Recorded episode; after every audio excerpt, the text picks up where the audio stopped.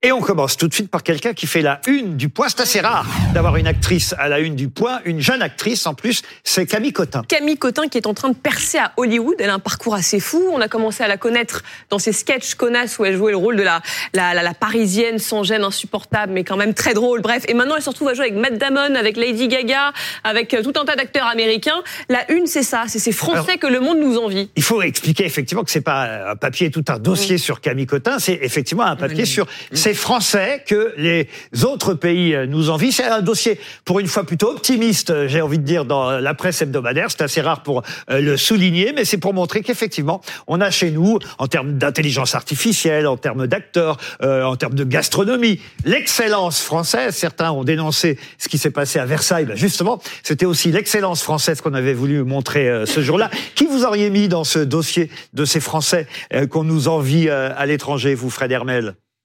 Est-ce que vous pensez que Camille Cotin, c'est un bon ah, exemple oui bien, sûr, oui, bien sûr, oui, parce qu'en fait, il y a toujours un glamour à la française. On se souvient quand euh, euh Céline Signoret, Montand, Jean Dujardin aussi, hein, qui a eu un Oscar quand même. On a de très bons acteurs en France et qui, qui font euh, et qui font le font la une aussi aux États-Unis. Moi, moi, je suis très fier. Vous savez, on parle tout le temps du déclin français. Ça fait du bien de parler de l'excellence française. Bérénice, levée. Euh, aucun nom ne me vient. il faudrait quand même quelques intellectuels, quelques penseurs. Il y, en a plein. quand même Alors ça, je peux vous dire, on a le prix, prix Nobel de physique prix Nobel de l'économie, sont tous. Oui, mais dans la pensée euh, ou, de philosophie politique ou de pensée politique, il n'y a pas de. On a du monde. Il y a des sportifs, enfin ex-sportifs, Tony Estanguet qui prépare les Jeux Olympiques évidemment. Ça aussi, euh, le monde entier nous regardera pendant les JO 2024. Euh, Un mot, Louison, là-dessus? Moi, j'aurais mis Léa Doménac.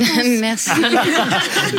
qui, est arrivée, qui est la réalisatrice de Bernadette. C'est vrai qu'après tout, le film marchera peut-être à, l'international grâce au couple Chirac. Mais passons au visage suivant, si vous le voulez bien. On a d'ailleurs avec Michel Sardou tout à l'heure parler de ce sujet, puisqu'on a choisi, on reste d'ailleurs dans le magazine euh, Le Point. C'est pas tout à fait par hasard d'ailleurs, parce que ce magazine est aussi euh, dirigé par euh, quelqu'un qui est petite fille de réfugiés arméniens, Valérie Toragnan, et Franz Olivier Gisbert fait son édito justement sur ce problème arménien.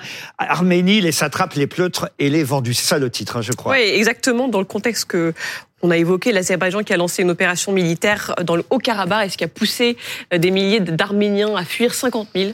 Euh, voilà la situation. Et donc, il signe cet édito dans, dans le point. Sauf que Gisbert et BHL aussi, hein, dans le même euh, hebdo, euh, nous, nous préviennent qu'au fond, peut-être que ça ne s'arrêtera pas là parce que à cause de la guerre en Ukraine, Poutine aurait un accord, on va dire, tacite avec, avec la Turquie et, et, et l'Azerbaïdjan pour peut-être aller plus loin encore en Arménie. Oui, moi, ce que je voudrais dire, c'est justement, vous avez fait allusion, Laurent, à, la, guerre en Ukraine, mais c'est là quand même qu'il y a l'énorme problème. Quand il s'agit de la souveraineté de l'Ukraine, nous sommes derrière eux, et, c'est très bien. Mais pourquoi là, nous avons et un peuple qui est en voie de disparition, et une souveraineté qui est entièrement contestée, et nous sommes absents euh, François-Olivier Gisbert parle de complicité de l'Europe. Euh, Emmanuel Macron, effectivement, alerte sur la situation, mais une fois encore, ce sont des mots, il n'y a aucun acte qui mm. suive. Donc, c'est et, vraiment, il faut relayer euh, Fogg, il faut relayer Michel Sardou sur ce point. Espérons qu'il coup de gueule de Michel Sardou tout à l'heure sur la question. Le coup de gueule de Michel Sardou est remarquable et, et le nôtre, euh, j'espère voilà que BFM. Mais, aujourd'hui, aujourd'hui BFM TV aussi. Voilà, ça s'est intéressé à ce qui se passait là-bas effectivement, à cet exil des Arméniens. Oui. et je vous dis, c'est une question. Les, les Arméniens Enfin, mais enfin, nous avons un rapport presque charnel à l'Arménie. Et nous avons beaucoup, beaucoup de gens en France qui sont d'origine arménienne. Quoi. Donc je comprends, bien entendu, qu'on défende l'Ukraine, qu'on donne des armes, etc.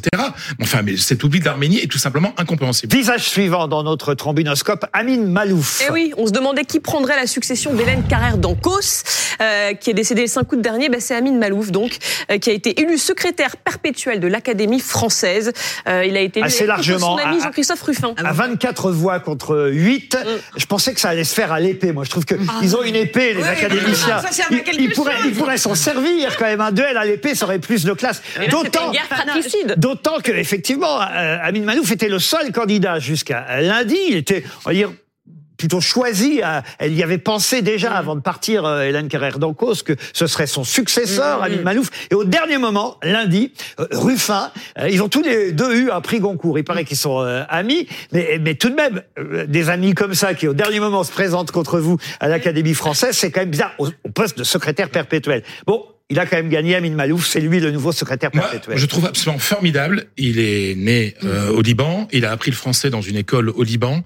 Et moi, je pense que la langue française n'appartient pas aux Français. Et c'est à quelqu'un de très dit. Elle appartient à ceux qui la parlent. Et moi, je trouve ça merveilleux qu'un Libanais, un franco-libanais, ait ce poste si prestigieux dans la langue française. Le visage suivant, c'est pour rendre un, un hommage. C'est une actrice peut-être que tout le monde ne connaissait pas. Elle s'appelait Catherine Lachasse, mais son visage va forcément vous dire Ah oui. quelque chose. Son regard aussi, évidemment, ses yeux absolument incroyables et sa voix. Alors peut-être qu'elle ne serait pas contente euh, si elle savait quelles images j'avais préparées pour lui rendre hommage, parce qu'il se trouve que tous ceux de ma génération ont été marqués par une publicité. Et c'est hélas ce qu'on a vu le plus passer à la télévision dans sa carrière. Elle avait hélas beaucoup de second rôles euh, au cinéma. Catherine Lachance, elle a tourné avec Delon, Belmondo, mais c'était toujours des rôles très très courts.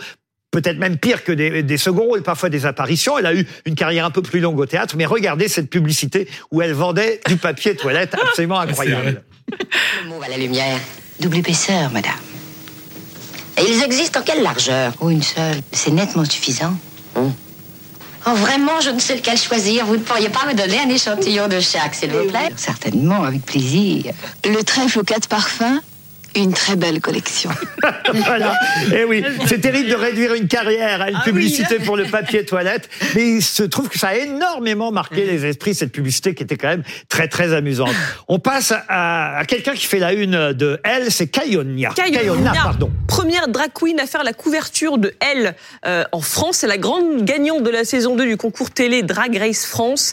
Elle s'était produite devant Emmanuel Macron Oui. pour la fête de la musique en 2018. Absolument, c'est vrai. Sauf On que depuis, de ces images. elle a gagné effectivement ce concours et c'était une promesse du magazine Elle qui avait dit ben voilà, celle qui gagnera le concours euh, Drag Race France sur France 2 et sur euh, la plateforme de, de France Télévisions du service public, eh bien celle qui gagnera fera la une de Elle. C'est une première quand même, une drag queen à la une d'un hebdomadaire féminin. Ça vous choque? Pas du tout, parce que moi j'adore les spectacles de drag queen. D'ailleurs, la dernière fois que je suis allé, c'est passé le Réveillon, un spectacle de drag queen, où il y avait d'ailleurs Kayona et d'autres très célèbres. Ben oui, mais oui, oui, faut pas croire. Je ne suis pas si conservateur que, que, que cela. Moi, je trouve ça très bien parce que c'est être extrêmement élégant. Bérénice Levé? La, la photo est très élégante, donc Je ne suis pas choquée, mais il n'empêche que c'est une concession à l'esprit du temps. Où, euh, donc, euh, ça, ça- ça ne m'intéresse pas, mais en tout cas, ça Mais me drag queen ne veut pas dire trans. C'est pas exactement la même sais, philosophie. Je sais, oui, oui, oui.